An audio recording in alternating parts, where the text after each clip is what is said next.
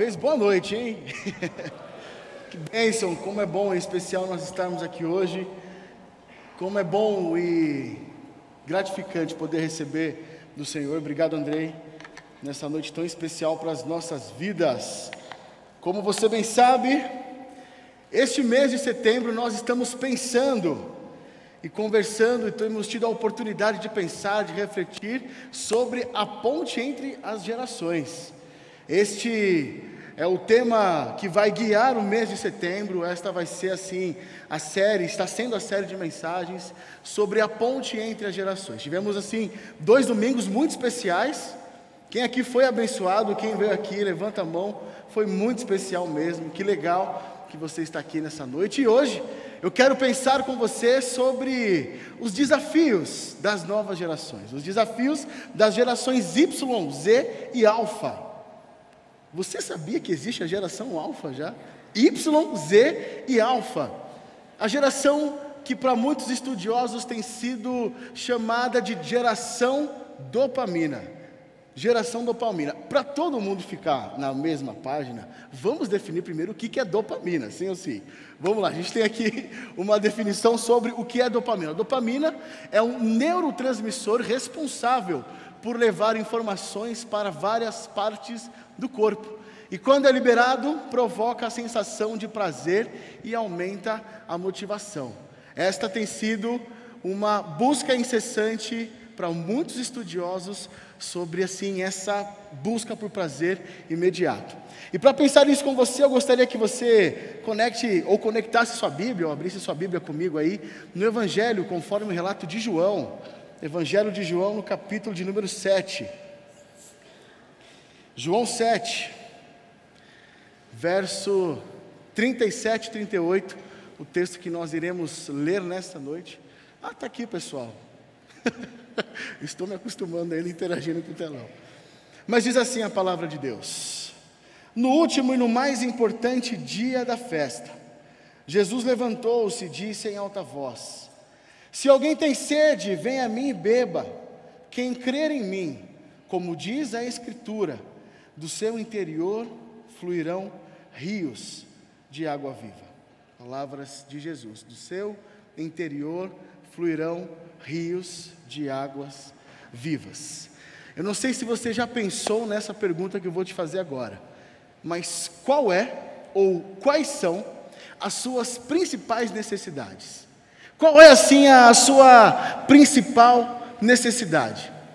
Muitos estudiosos e sociólogos têm afirmado que essa nossa nova geração ela tem passado por um desafio específico como que qualquer outra geração anterior não tivesse passado ainda. Isso se dá, é, obviamente, por conta do mundo em que nós vivemos.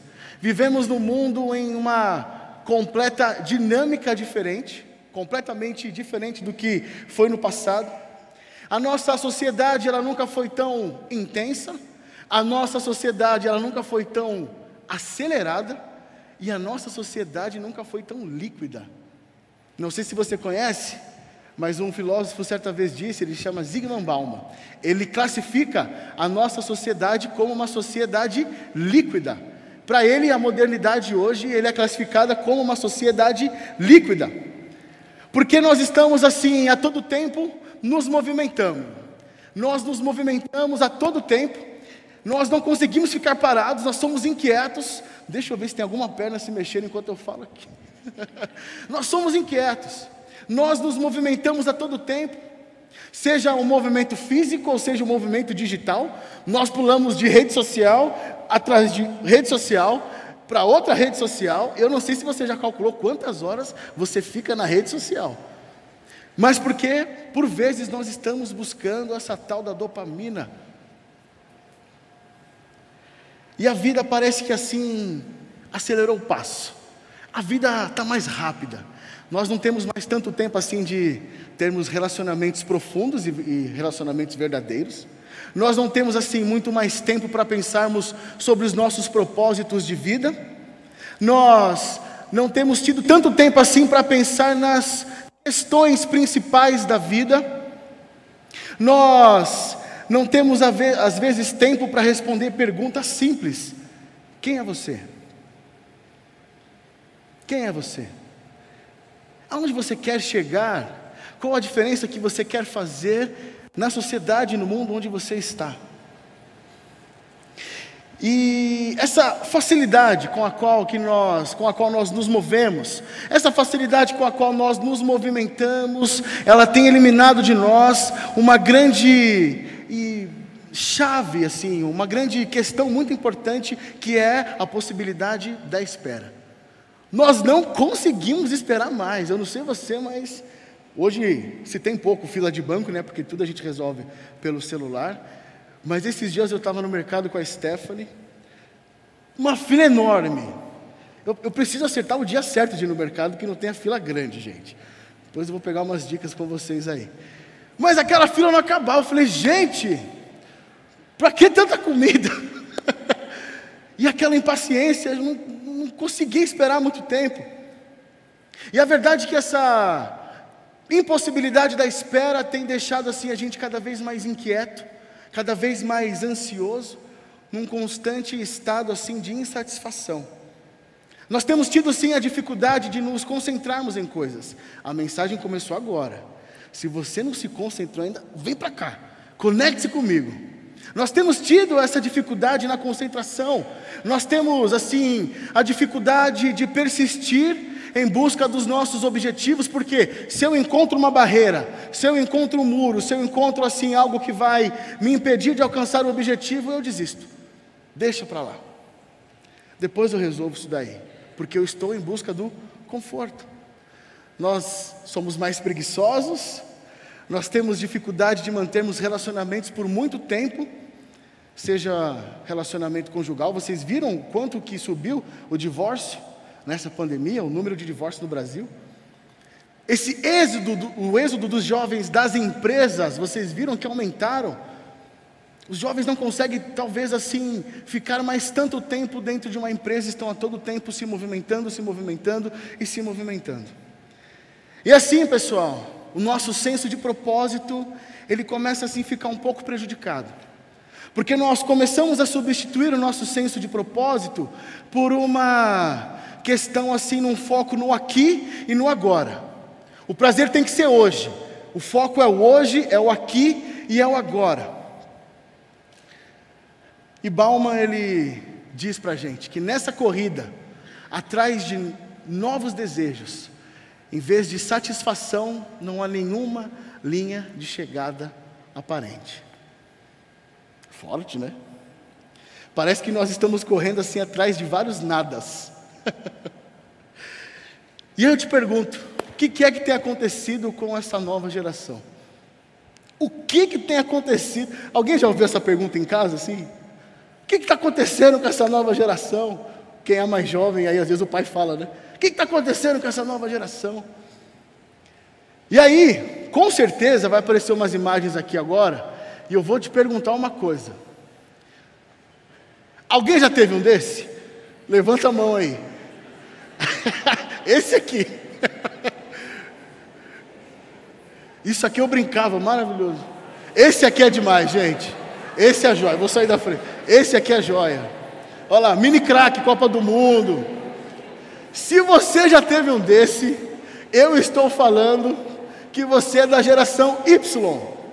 Vamos ver os aspectos da geração Y. Vamos lá. Olha só, gerações, a, a geração Y aquele que compreende o nascimento de 81 a 96. São mais questionadores. Próximo, vamos ver. Querem fazer tudo à sua maneira. Será que você está se vendo aqui? Próximo. Participou de uma revolução tecnológica e da globalização. Muito bom. Próximo. A geração Y cresceu rodeada de facilidades oferecidas por seus pais, que obviamente queriam dar uma vida melhor do que aquela que tiveram. Próximo. Acabou? Acho que acabou, né? Ótimo. Nós temos aqui outras imagens de uma próxima geração. Vamos ver. Quem já teve um desses? Esse é antigo, hein? MP3, galera. Olha que legal. Esse aqui era legal. Esse aqui era joia. Top, olha só. Você que já teve por vezes um desses, é um, é um Motorola V3, é um MP3 e um Tamagotchi, é isso, né? Como é, é o nome desse bichinho aí? Geração Z. Vamos ver os aspectos da geração Z. Nasceram de 97 a 2010, prezam pela individualidade. Como informação não lhes falta, estão um passo à frente dos mais velhos. Problemas não se resolvem com um aplicativo. O estilo de vida imediatista desses jovens os tornam mais vulneráveis ao desenvolvimento de diferentes desordens emocionais, mediante o risco do surgimento de ansiedade e depressão. São imediatistas. E agora, vamos falar da geração alfa. Imagens para a gente simbolizar a geração alfa. Vamos lá, hein? Geração alfa, gente. Geração alfa, hoje a coisa está mais ou menos assim. Características da geração alfa: compreende o nascimento de 2010, nativos digitais, selecionam seus amigos virtuais, imediatismo nas respostas, porém raso nas informações, dificuldade de absorção de conteúdos escolares no modo tradicional, raiva destemida ou frustração quando algo não acontece conforme o esperado. Passam tempo no celular, tablets e smartphones, isso gera um distanciamento nos relacionamentos pessoais. Hoje você chegou aqui nessa noite, tem mais um aqui. Muitos são órfãos de pais vivos, é verdade. Carecem da presença pessoal de, dos pais na sua criação, como nenhuma outra geração já precisou. Olha que desafio, olha que desafio. Você chegou aqui nessa noite e você provavelmente respondeu a nossa interação. Vamos ver como que ficou o resultado da nossa interação hoje. Ó. O que tem ocupado o seu tempo? 93 respostas para 47% vai dizer que buscando a Deus. 24 respostas, né, que é 12% ali, mais ou menos. Bordando, é isso? Olha que legal. Leitura, filmes e séries. Família, Esporte, educação e trabalho, muito bem. Joia, muito legal. E aí você vai respondendo, a coisa vai acontecendo lá, muito bom. E aí, é mais ou menos esse é um, um retrato do que nós estamos passando aqui hoje. Esse é mais ou menos o retrato do nosso público hoje. É mais ou menos como o nosso público hoje, nessa noite, o nosso auditório tem ocupado o seu tempo. Uma psiquiatra e professora de medicina de adicção da Universidade de Stanford, a doutora Anna Lembke. Ela certa vez disse que nós estamos transformando o mundo num lugar cheio de excessos. Olha lá, o mundo tem se tornado um lugar cheio de imensas abundâncias: drogas, comida, notícias, jogos digitais, jogos em geral, mensagens de texto, sexo do, do Facebook, do Instagram, do YouTube, do Twitter. O smartphone é a fonte principal dos excessos do mundo moderno, fornecendo incessante dopamina digital para uma geração plugada. Este é um retrato da nossa geração hoje. E muitos desses excessos têm gerado em mim, têm gerado em você, uma geração apressada e que não consegue lidar com as frustrações da vida conforme essa imagem aqui. Nós queremos a todo tempo equilibrar os nossos desconfortos. Olha só. O sofrimento ele representa ali o lado esquerdo. E aqui o prazer está do lado direito. Jogos compras, pornografia, chocolate, mídias sociais, e nós estamos transformando a sociedade em um lugar cheio de excessos. E como resultado de tudo isso, nós podemos afirmar sim, com todas essas informações levantadas, nós podemos dizer que sim, hoje, a nossa geração tem uma necessidade específica. Podemos dizer que sim, hoje a nossa geração, ela tem tido uma sede específica. Podemos dizer que sim, hoje a nossa geração tem tido uma fome específica e então surge uma questão para todos nós: como resolver a sede do mundo moderno? Como resolver a sede do mundo moderno. Está aí o desafio. Eu não sei se você prestou atenção no texto que nós lemos, que diz assim: No último e mais importante dia da festa, Jesus levantou-se e disse em alta voz: Se alguém tem sede, venha a mim e beba. Quem crer em mim, como diz a Escritura, do seu interior fluirão rios de água viva. O contexto dessa fala de Jesus aconteceu assim, num tempo, ou no dia mais importante da festa. Assim, no auge, no dia top da festa dos tabernáculos. Como você bem deve saber, Israel tinha assim três festas importantes: a festa dos tabernáculos, a festa da Páscoa e a festa de Pentecostes.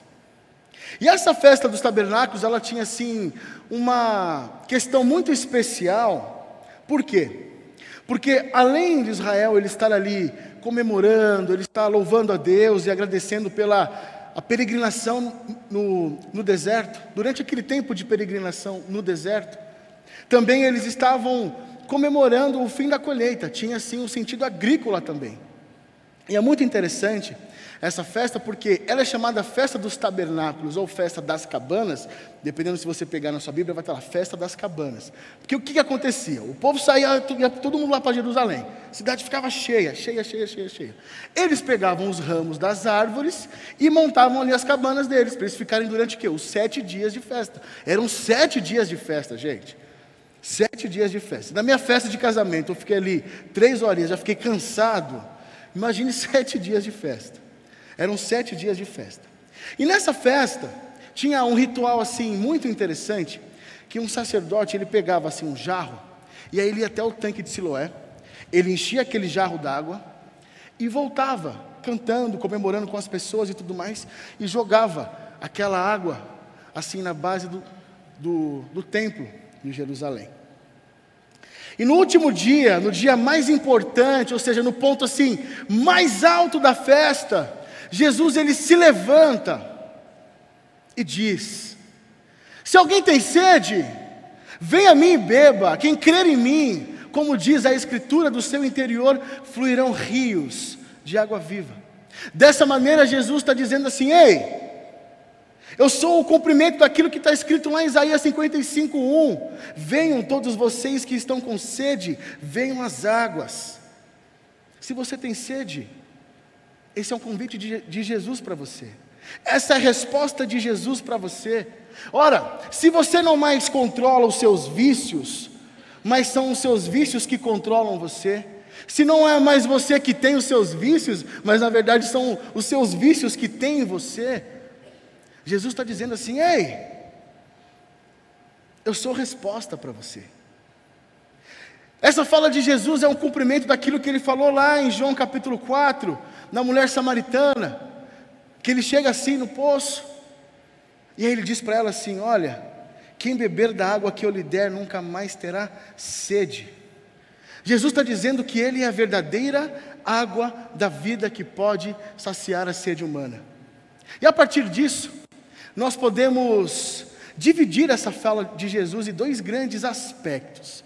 O primeiro aspecto que eu quero pensar com você é o convite. Nessa fala de Jesus existe um convite ali que ele colocou. E o primeiro convite é que é um convite para todos. Ele fala: se alguém tem sede, se alguém tem sede, quem é esse alguém? Jesus define? Religiosos, vocês têm sede? Não. Jesus ele não define gerações. Jesus ele não define classe social. Jesus ele não define quem tem diploma ou quem não tem. É um convite para todos. Jesus ele não está excluindo classes sociais. Jesus não está fazendo assim acepções de pessoas. Esse é um convite aberto. Esse é um convite para o pobre. Esse é um convite para o rico. Esse é um convite para gerações anteriores. Esse é um convite para gerações atuais. Esse é um convite assim para o mais letrado, para o PhD, aquele que tem vários diplomas, e esse é o convite para quem está no colégio, entrando agora ou saindo da faculdade, para o letrado e por aí vai. Esse convite é para os religiosos. Esse convite é para os não religiosos. Esse convite é para todos. E não importa qual caminho você esteja percorrendo. Uma vez que você ouve esse convite, esse convite é para você também. Dois, o convite de Jesus, ele convida para uma relação pessoal com Ele. Uma relação pessoal. Se alguém tem sede, vem aonde? Venha a mim. Jesus fala: se alguém tem sede, vá para a religião. Jesus não fala isso. Se alguém tem sede, venha a mim. Esse é um convite de Jesus. Não é para religião, não é para a institucionalização da fé, não é um convite assim para uma vida cheia de regras e penalidades. É um convite para uma relação com Jesus. Sabe por quê? Porque eu e você, nós não vamos saciar a nossa sede na religião. Eu e você, nós não vamos saciar a nossa sede na institucionalização da nossa fé. Eu e você, nós não vamos saciar a nossa sede numa vida de regras e penalidades. Eu e você, nós não vamos saciar a nossa sede em nenhuma ideologia, nós não vamos saciar a nossa sede em nenhum partido político, em nenhum político de estimação, nós não, nós não vamos saciar a nossa sede na pornografia, com compras, com sexo fora da vontade de Deus. Nós vamos saciar a nossa sede em Jesus, amém? E essa sede que a nossa alma tem, somente Jesus pode saciar, porque Ele é a salvação. Jesus é a salvação, Jesus é a água da vida, Jesus é o alimento que nós precisamos. E é interessante dizer, gente, nenhum outro grande pensador na história disse isso. Ninguém chegou a falar assim: eu sou o caminho, a verdade e a vida. Lê Freud aí. Ninguém chegou e falou assim: quem tem sede, vinde a mim, venham até mim porque eu sou a fonte da água viva, porque é Ele quem salva, porque é Ele quem perdoa, é Ele quem restaura, é Jesus quem quebranta a sua vida, é Jesus quem renova o seu caminho, é Jesus assim quem pode mudar a rota do seu coração. É Jesus quem pode quebrar as algemas, os grilhões que estão te acorrentando na ansiedade, nas suas angústias, nas suas inseguranças, nos seus medos. Somente Jesus, através de um relacionamento pessoal com Ele. Terceiro lugar, o convite de Jesus exige um anseio de solução. Se alguém tem sede, se alguém tem sede, a sede, ela é um dos sinais de desidratação do corpo. Eu estou com a boca seca. Tem água aí? Parece que foi combinado, mas não foi, gente tomo muita água por dia. Obrigado. A sede é um dos sinais de desidratação do nosso corpo. Alguém já disse que a gente pode passar assim até uns dias sem comer. Mas se a gente não tomar água, o bicho pega. Nosso corpo começa a parar. O nosso corpo assim, parece que vai travar, vai parar tudo de funcionar, a gente morre. Eu trabalhava numa agência, no banco privado aqui em São Paulo. Era uma agência assim, uh, e a gente atendia muitos clientes com poder aquisitivo alto. E não tinha um bebedouro assim fácil, para eu ter um acesso fácil. Não podia, ordens da agência e por aí vai. E toda hora passava assim um pessoal, eles iam enchendo os nossos copos com água. E eu sempre tomei muita água. Eu tomo no mínimo 3 litros por dia. Qualquer dia eu vou acabar me afogando. E aí eu ficava ligando para o pessoal, olha, podem vir encher meu copo de água, por favor, tal, tal, tal, atendendo, e pode vir encher meu copo de água. Aí certo dia chegou uma senhorinha assim, falou, ó, Vinícius, chega, eu vou pôr um cano da Sabesp aqui na sua mesa, porque eu não aguento mais me encher o seu copo de água, não dá. Porque a sede incomoda. A sede ela para você, a sede para o nosso corpo. A sede, ela é um sinal de urgência. A sede é um sinal de necessidade do nosso corpo. De modo que se relacionar com Jesus, sim, é uma urgência, é uma necessidade, é uma decisão que nós precisamos tomar em nossas vidas. Quem tem sede, tem necessidade, sim ou sim? E nós precisamos pensar sobre isso. Quem tem sede tem urgências que precisam beber da água da fonte que é Jesus. E a grande questão, pessoal, é que tem muita gente que não tem consciência, não tem consciência dessa sede. Porque ainda tem muita gente que pensa que, olha, eu vou me saciar com minha conta bancária cheia de dinheiro. Eu vou me saciar com a religião. Eu vou assim me saciar através dos meus títulos. Eu vou me saciar através assim dos meus vícios. Eu vou assim me saciar através da minha autossuficiência. Eu me basto, eu me viro, não preciso de ninguém, eu resolvo. Eu vou me saciar através dos meus próprios méritos. Eu vou te dizer uma coisa para adiantar sua, sua vida. Se você não tem a consciência disso, está indo por esse caminho, não vai preencher a sua vida. Esse é o tipo de vida que não vai preencher você. Certa vez eu estava almoçando com o pastor Vitor, e eu, eu adoro almoçar com o pastor. Pastor Vitor, me chame mais vezes para almoçar. e assim, o nosso bate-papo é sempre assim uma aula para mim. E nós estávamos conversando algo, compartilhamos ali uma, uma situação, e a pessoa estava assim angustiada. Era uma situação de uma pessoa muito triste, tão distante de Jesus, mas ele falou algo tão simples e tão legal, ele falou assim: realmente, essa pessoa nunca vai ser saciada porque ela está distante de Jesus. Simples e profundo. Agora, se você tem tido sim a consciência, e você reconhece que você tem sede de Deus, tem uma urgência de Deus na sua vida, esse convite de Jesus é para você. Quarto lugar, o convite de Jesus ele exige uma ação. O que, que ele fala? Venha. Se alguém tem sede, venha, venha, nós precisamos ir, porque nós não nascemos naturalmente saciados. Se alguém tem sede, venha, nós precisamos ir até a fonte da água viva que é Jesus, porque a sua sede, ela não vai ser saciada especificamente porque você nasceu num lar cristão. A sua sede, ela não vai ser saciada porque o seu pai ou sua mãe é professor da EBD. A sua sede não vai ser saciada porque seu pai é pastor. A sua sede não vai ser saciada porque você fala para o seu filho sentar no banco da igreja, senta aí e tal. Nós precisamos ir. E ir requer que nós nos desinstalemos requer que nós demos o primeiro passo, requer que nós saiamos de onde nós estamos, requer que nós rompamos os muros que estão à nossa volta e então nós cheguemos até Jesus. Quinto lugar, o convite de Jesus para uma experiência pessoal. Se alguém tem sede, venha a mim e beba. Jesus fala assim: se alguém tem sede, vamos olhar água aqui junto e tal. Se alguém tem sede, venha a mim e beba beba. Em outras palavras, se alguém tem sede, venha a mim, experimente. Experimente. Tenha um relacionamento pessoal.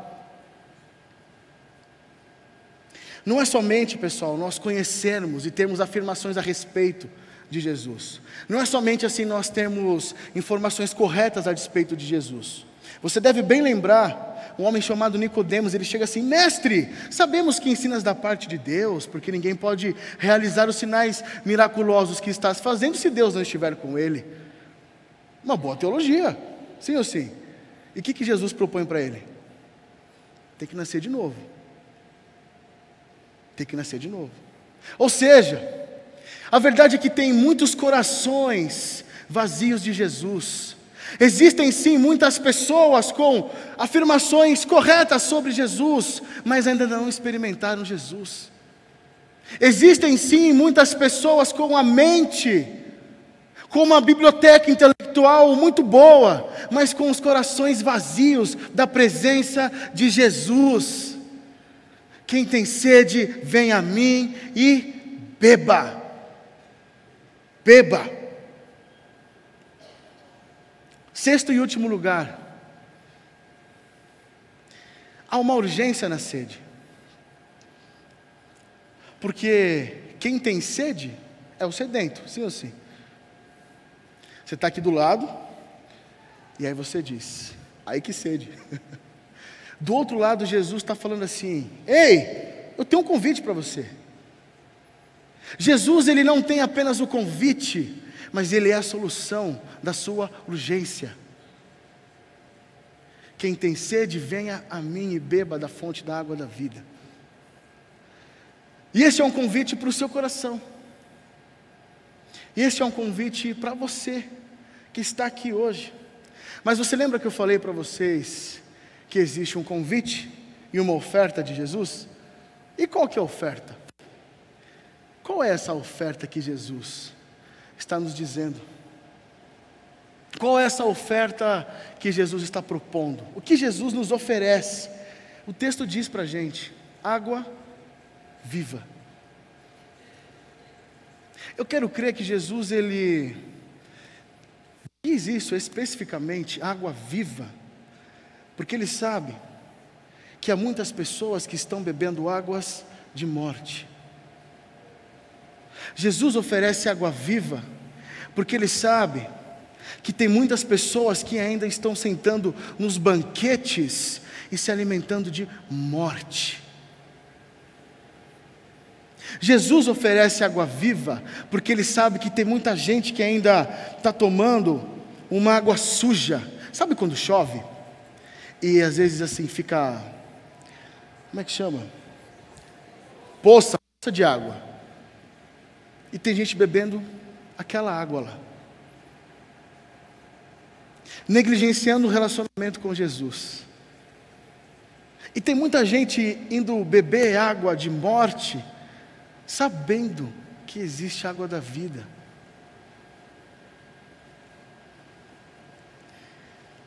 Jesus ele oferece água viva, porque ainda muitos buscam saciar a sua sede na água de chuva, na água com lama, e desprezam esse convite de Jesus. Mas hoje pode ser diferente, porque você está diante desse convite. Hoje pode ser diferente, porque, de novo, você está diante desse convite. E eu não sei se em outras vezes você deixou para lá e você não quis aceitar o convite de Jesus. Se alguém tem sede, venha a mim e beba. E o convite é esse: venha e beba da água da fonte da vida. E a pergunta que, mesmo que silenciosa, ela ecoa entre nós aqui hoje, qual vai ser a sua resposta? Qual vai ser a sua resposta? Feche seus olhos, ore comigo neste momento. Coloque-se diante do Senhor, coloque o seu coração diante do Senhor.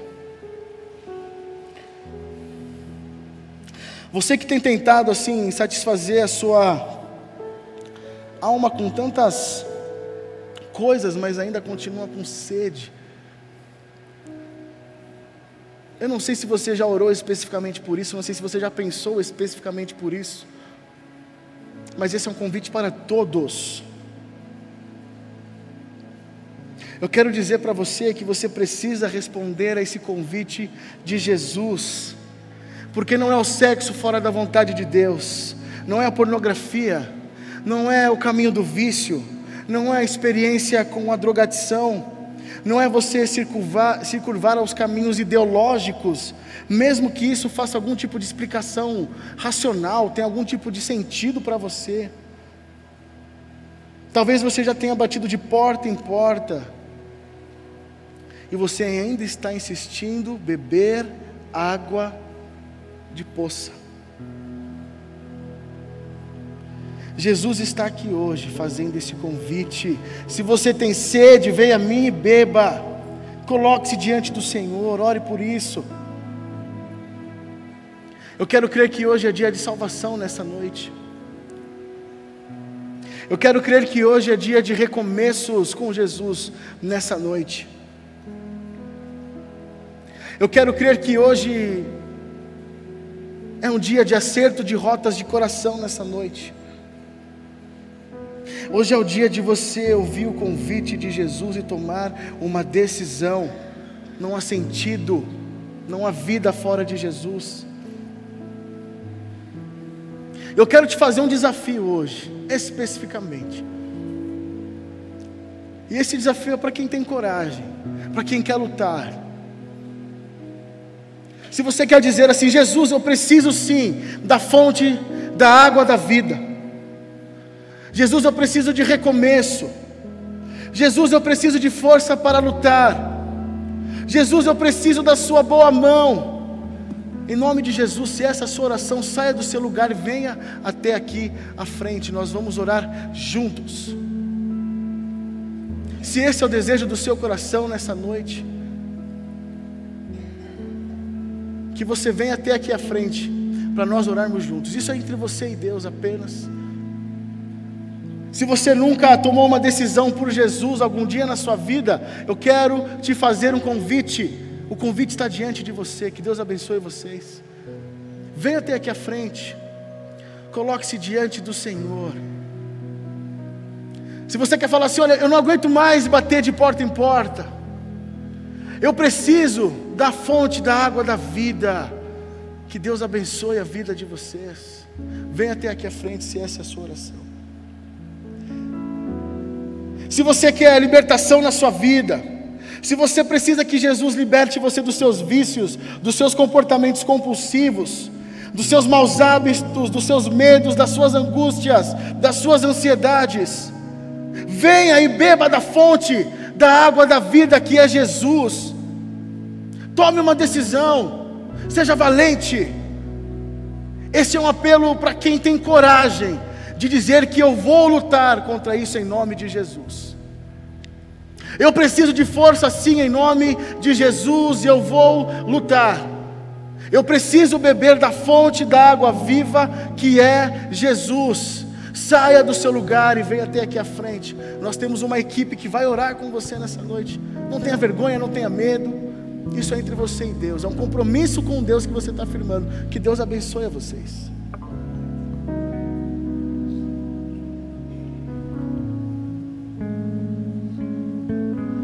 Se você quer colocar a vida do seu filho diante do Senhor, a vida do seu cônjuge diante do Senhor, saia do seu lugar, tenha coragem, venha até aqui à frente. Se você passa por alguma realidade na sua casa que você sabe que o seu filho ou sua filha assim está distante dos caminhos de Deus, faça algo nessa noite. Coloque-se diante de Deus. Coloque o seu coração, consagre este momento com o Senhor.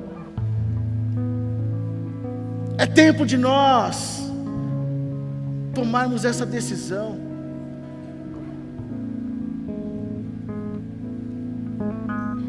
Se você quer colocar a vida do seu cônjuge nas mãos de Deus, diante do Senhor, como quem dizendo: Senhor, toma conta, saia do seu lugar, vem aqui e nós iremos orar juntos. Pai, nós estamos aqui. Nós estamos, ó Deus, nessa noite, talvez cansados, ó Pai, de corrermos atrás das coisas inúteis da vida. Coloque, ó Deus, a Sua boa mão sobre cada um de nós. Senhor, venha nos ajudar a lutar contra esses desafios. Venha nos ajudar, ó Deus, a lutar contra o nosso coração e a nossa mente que quer sempre o imediatismo do aqui e do agora. Senhor, nós nos colocamos diante de Ti, toma-nos, ó Deus, em Teu colo. Nós queremos beber da fonte da água da vida, que nós sabemos que somente em Jesus há.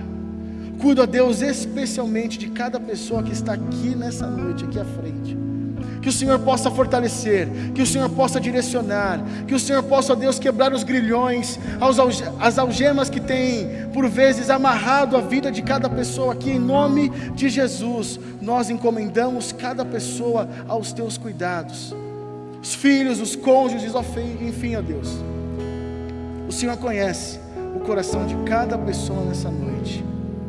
Sacia, ó Deus, a nossa sede. Limpa o nosso interior. Perdoe os nossos pecados e nós entregamos a nossa vida aos teus cuidados. Assim nós te louvamos, te exaltamos no precioso nome de Jesus. Amém.